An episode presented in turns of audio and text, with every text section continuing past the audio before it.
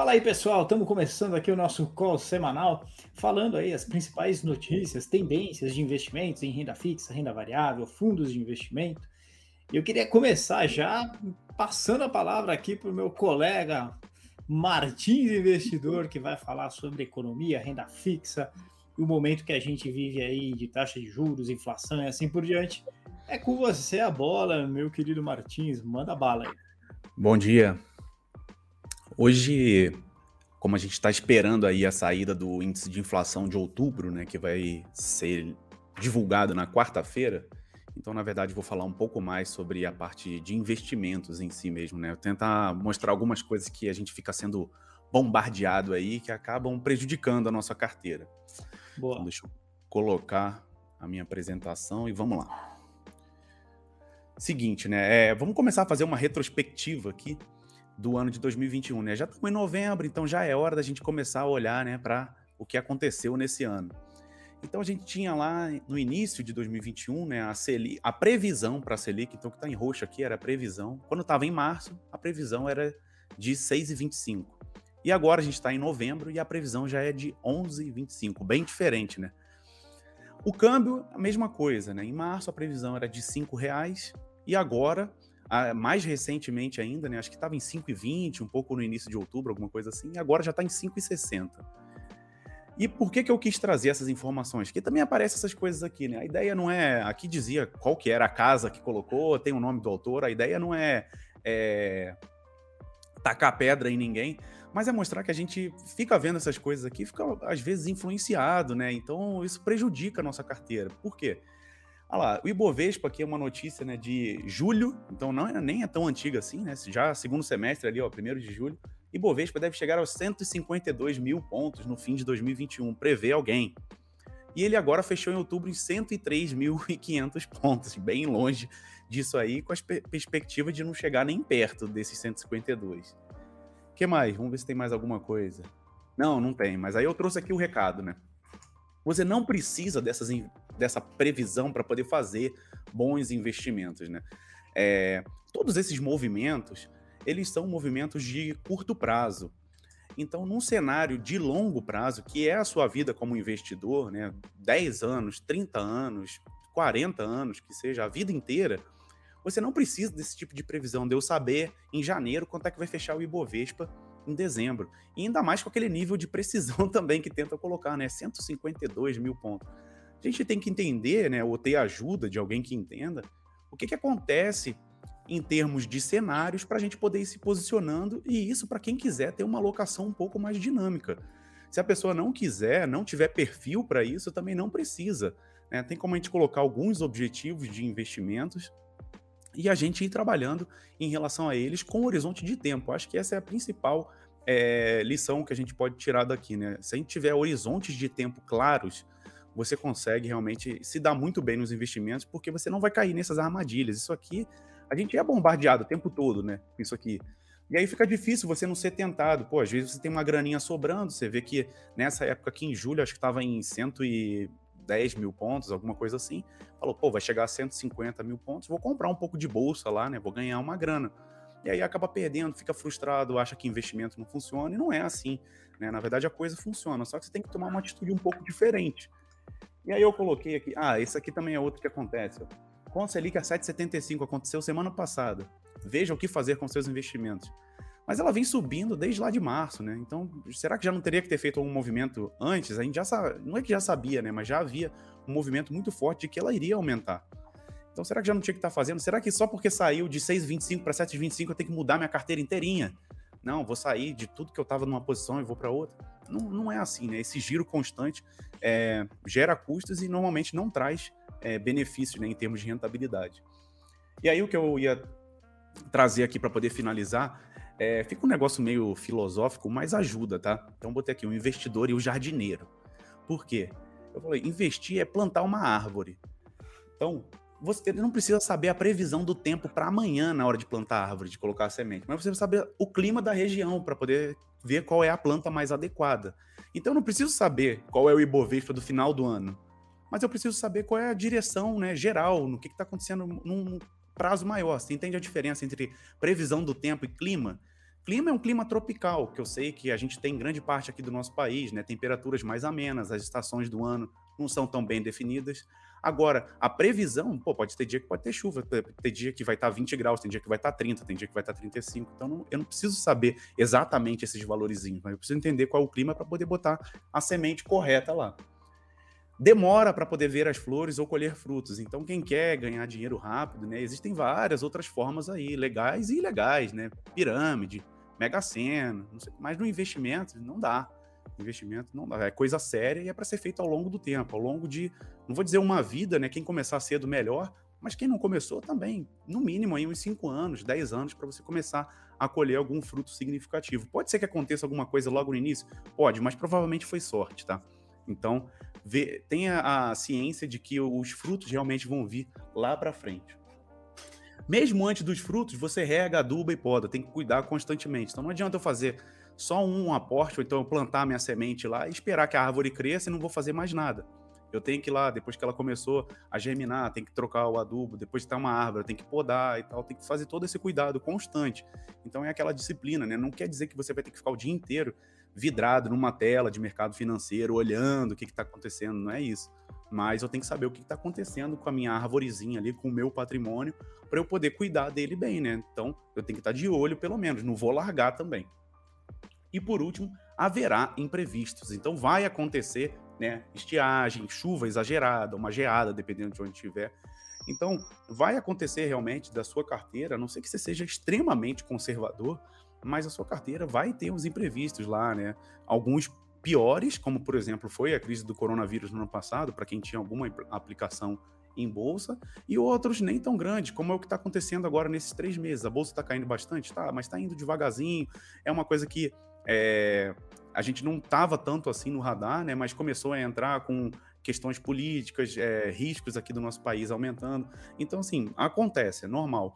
Mas o importante é a gente ter um direcionamento, né? Como eu disse, do longo prazo, porque aí sim a gente consegue é, fugir dessas armadilhas, né? Dessas notícias que a gente acaba sendo bombardeado e que não são boas para nossa carteira.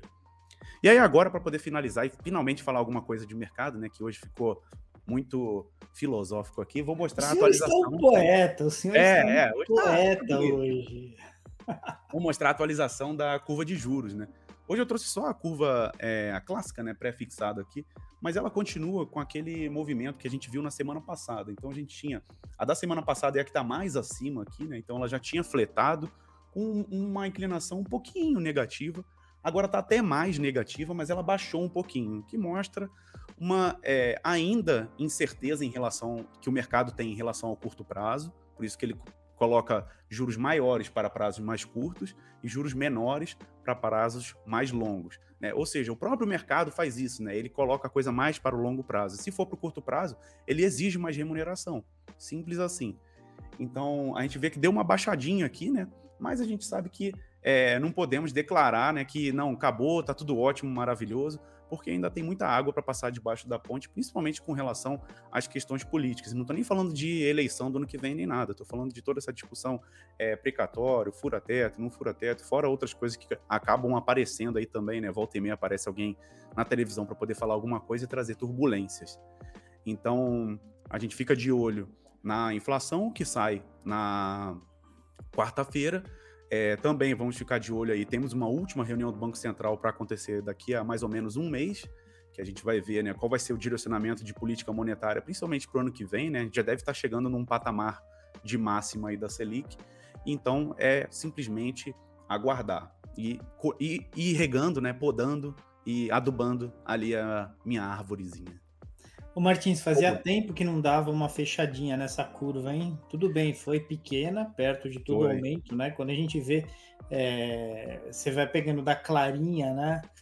É, para as linhas mais escuras, você vê aumentos fortes, né? Da mais clarinha para outra, aí vai aumentos Isso. fortes. Aí finalmente você vê uma redução aí da não tão escura até a mais escura, né? Você vê uma redução, mas bem menor do que os aumentos que a gente teve nas semanas anteriores. Mas já é uma mudança de tendência, ou será que não? Foi mero acaso dessa semana que passou?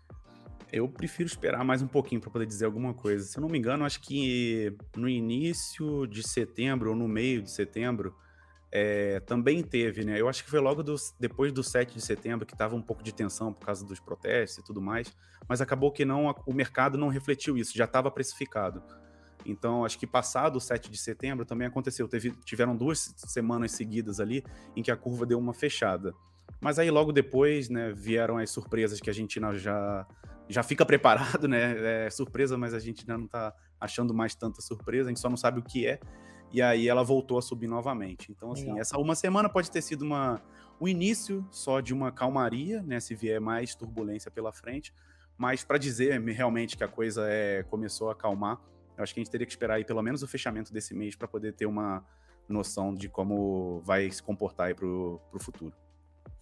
Legal, lembrando então que quem está investido no pré deve ter tido um resultado um pouquinho melhor essa semana que passou, então por conta desse fechamento de leve da curva.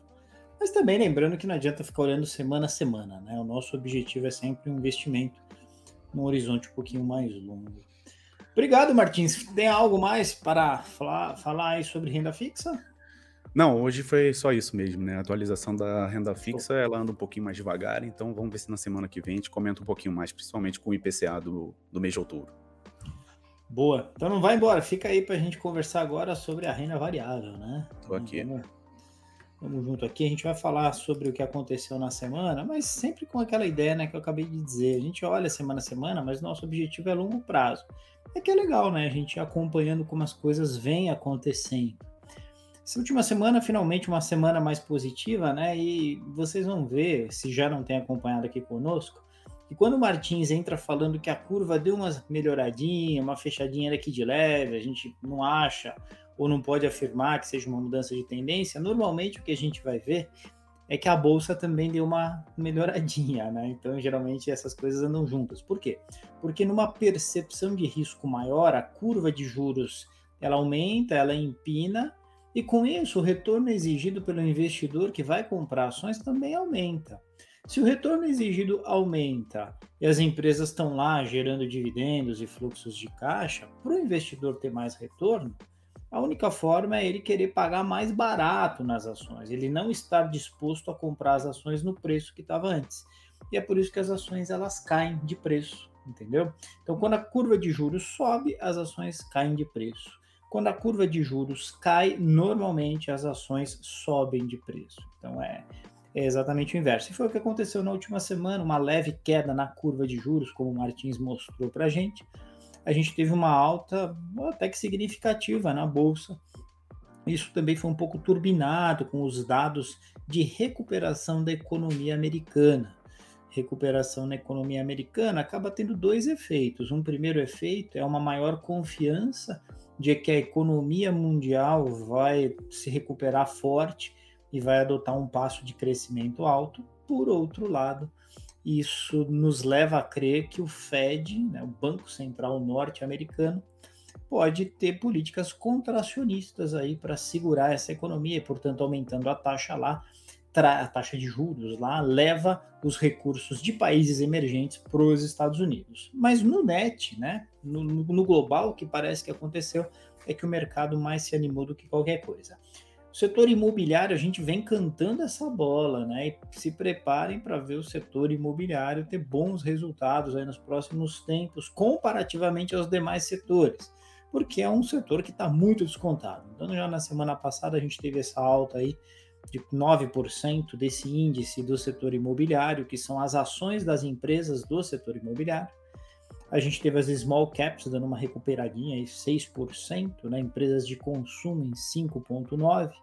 Setor bancário 2,9%, a gente vê boas perspectivas nos próximos meses para o setor bancário, não porque a gente acredite no setor bancário no longo prazo, não. A gente acha que é um setor em transformação e que os grandes bancos andaram perdendo passo aí em relação ao que vem acontecendo, a toda a transformação que vem acontecendo.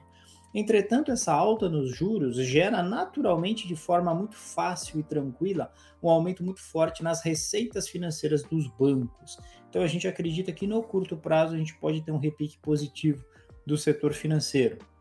E assim vai, né? O Ibov ficou aí numa alta de 1,3% nessa semana que passou. As commodities foram um destaque negativo, caindo 4,5%, e mate é um índice que congrega empresas de, de commodities, né? Vale, CSN, Uzi Minas, Suzano e assim por diante.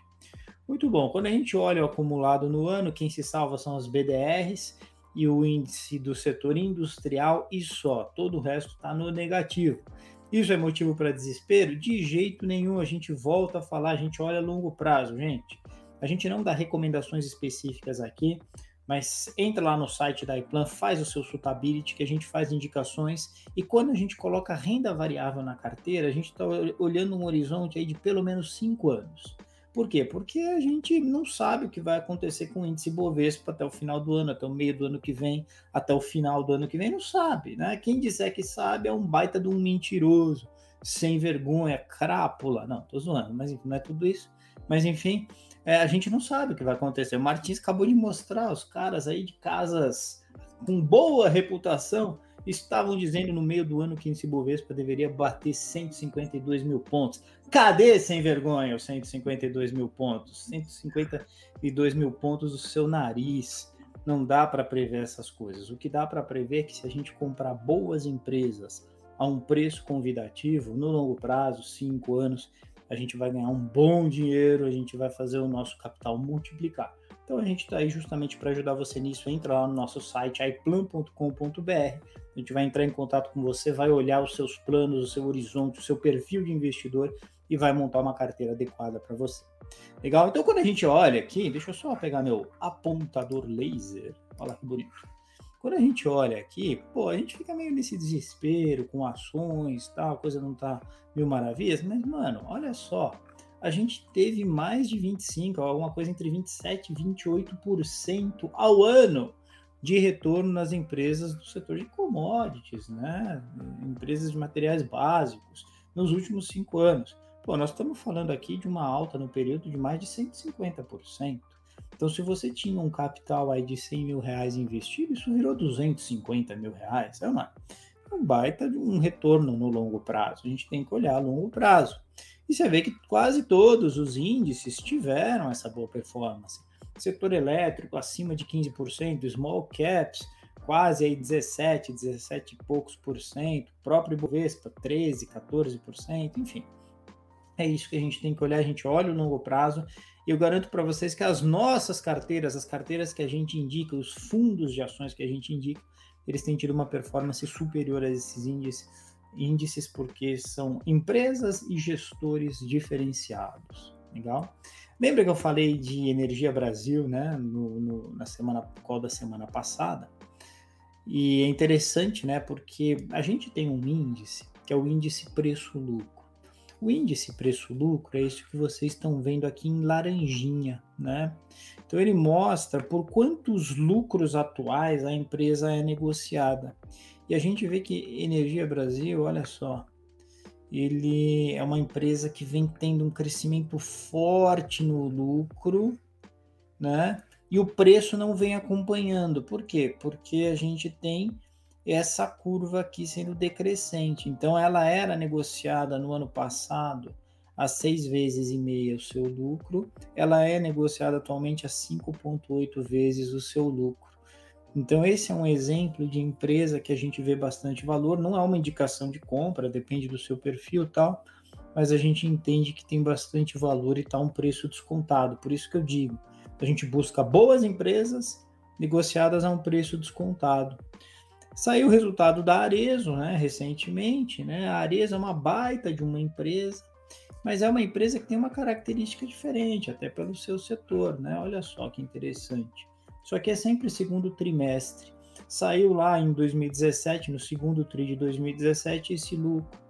Aí no 18 esse lucro aqui caiu um pouquinho, meio estabilizado em 2019, patinando. Aí vem 2020, uma draga, né? Pandemia, quem que vai comprar sandália? Mulherada não precisa de sandália, não, fica de crocs em casa, né? Então a gente tem uma queda muito forte nas vendas da Arezo, todo o setor de vestuário aí sofreu lá um pouquinho essa pandemia. E agora uma baita recuperação em 2021. Quando a gente olha terceiro tri, a recuperação continua, então, esses lucros vão voltando não só à normalidade, mas quando a gente compara com anterior à pandemia, esses lucros sobem fortemente. E aí, olha o comportamento que a gente tem nesse índice preço-lucro, que era na casa de 29, 30, né, lá atrás, e depois acabou se reduzindo porque a empresa não teve um crescimento dos lucros como se esperava. Aqui, uma boa perspectiva volta a acontecer, e olha o que acontece na pandemia. A empresa passa a ser negociada 135 vezes o seu lucro. Por quê? Porque na pandemia houve uma, um grande, uma grande queda no lucro da empresa. Mas o mercado olhou aquilo como algo anormal, não havia motivo para o preço derreter tanto quanto caiu o seu lucro. Então, esse valor aqui, ele era um valor de pouca significância. O mercado passou a olhar pouco, está 135 vezes esse lucro, mas é um lucro irreal. E de fato, o mercado estava correto, porque a gente tem a recuperação, aliás, não só a recuperação do lucro, mas talvez o resultado daquele represamento de vendas. Mulherada voltou a trabalhar, né? Saiu lá do, do home office e vai lá para a empresa, precisa comprar agora quatro pares de sandália, tá certo? Eu, eu brinco com a mulherada, porque a Arezzo tem um foco muito claro no público feminino. Então a gente teve esse crescimento forte aqui no lucro por ação, quando a gente compara preço com o lucro, a gente volta aos valores anteriores, aqui de 23, 24, até um pouquinho baixo por conta do risco que se vê no mercado acionário hoje, risco político e assim por diante. Então, esse é o funcionamento do índice preço-lucro. Não dá para olhar cegamente, a gente tem que entender por que houve esse repique para cá e por que agora volta a estabilidade, né? E ainda falando nesse, nessa questão dos lucros, a gente tem acompanhado muito de perto a divulgação dos lucros das empresas e das que divulgaram já o lucro do terceiro TRI, a gente tem um resultado muito interessante. Então, o lucro cresceu 139% em relação ao segundo TRI. Tudo bem, desculpa, em relação ao terceiro TRI de 2020. Tudo bem, a gente sabe que o terceiro TRI de 2020 era uma época de pandemia, de depressão, que estava tudo lá embaixo. Entretanto, esse crescimento de 139% tem nos trazido a patamares superiores a antes da pandemia. E é isso que é uma luz no final do túnel para quem investe em ações e para quem está querendo entrar no mercado acionário. A gente vê um risco grande, uma volatilidade aí que vai acontecer e vai continuar até a eleição, mas a gente vê lucros corporativos muito fortes, né? E tendo lucros corporativos muito fortes, grandes são as possibilidades de a gente ter empresas aí que vão entregar um resultado muito bom no longo prazo. Legal. A, a questão é: esses lucros vão continuar agora que a gente tem uma taxa de juros mais alta, uma política contracionista por parte do, do, Banco Central, por parte do Conselho Monetário Nacional, é que isso vai se acomodar. Eu acho que não vai tão bem como os otimistas pensariam, mas também não vai mal como o mercado tem precificado. Ou seja, a gente tem boas alternativas na bolsa para comprar e ter lucro legal nos próximos cinco anos. Em relação a isso, da parte de contração monetária do Banco Central, né, já tem algumas pessoas ventilando aí a possibilidade de uma recessão técnica no ano que vem, né? Isso influencia a parte de crescimento do país. Então, muitas casas aí fizeram, é, revisaram aí o que, tinha de crescimento para 2022 e algumas pessoas, alguns analistas, né, o que é uma recessão técnica? Seriam dois trimestres seguidos em que a economia se contrai, né, essa taxa de juros é, mais alta.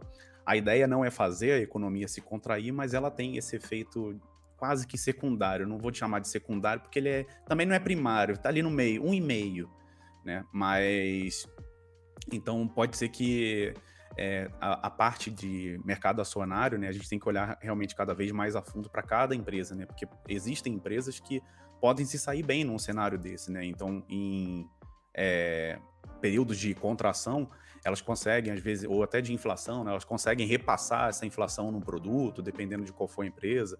Então, é, tem que realmente conseguir fazer essas escolhas bem feitas, porque é possível ainda assim né, encontrar boas oportunidades, como você tem falado, só que tem que entender um pouquinho de tudo que está acontecendo. E veja que não é só da bolsa das ações, né? O cenário que influencia é, inicialmente na renda fixa, que é o que a gente está sempre falando de taxa Selic, Banco Central, macro e crescimento, também né, leva para a parte da bolsa, porque quer queira, quer não, é o crescimento do país. Né?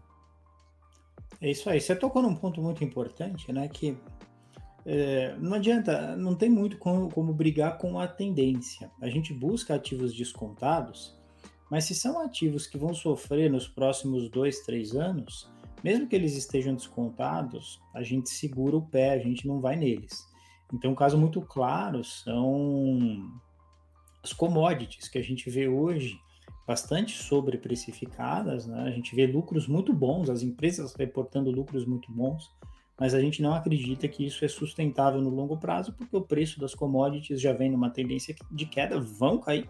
O lucro dessas empresas vai cair bastante, o mercado já tem precificado isso. É, por outro lado, a gente vê os bancos, que não é um, um setor que me agrada muito atualmente, né? Eu já eu tenho falado isso várias vezes, eu acho que os grandes bancos perderam muito timing aí, têm perdido muito espaço para os novos modelos de bancos digitais, XP, BTG e assim por diante. Nubank, e, né, vai distribuir BDR. Os caras estão tão voando e, e, eu acho que os grandes bancos fizeram vista grossa, acharam que era um movimento tranquilo, que a gente é grande, não sei o quê, mas depois a gente compra não sei quem, fica tudo certo, e não foi bem assim a coisa. Entretanto, a gente tem esse movimento de alta de taxa de juros, que banco para ganhar dinheiro com isso não precisa fazer esforço nenhum, né? Então, isso deve trazer bons resultados aí para os bancos, isso deve impactar o preço das ações. Entretanto, no longo prazo, não é um call que a gente tem indicado, a gente não acredita ser um call interessante. Mas, gente, a, a conversa é, tá, tá, muito boa, assim, eu ficaria o dia inteiro aqui conversando sobre isso. Se você quer saber mais, entra lá no site da Eclan, procura a gente, que a gente vai te ajudar a montar uma carteira, né? A gente tem um, tá montando o nosso modelo educacional também dentro da iPlan, então você consegue né, fazer cursos conosco de renda fixa, renda variável, fundos de investimentos, como escolher os melhores fundos, como cuidar do seu recurso, né? E, e, é legal, acho que uma coisa que é interessante, né, Martins? Não sei o que você acha, mas a gente orienta o pessoal como se fazem, fazem as carteiras adequadas aos perfis, mas também o nosso objetivo é empoderar esse povo, né? Que as pessoas, que os investidores eles comecem a ter as condições de eles tomarem as decisões. A gente está sempre aí para dar a, a, nossa orientação, mas é legal você tomar o controle da sua vida financeira, do crescimento do seu patrimônio. Né?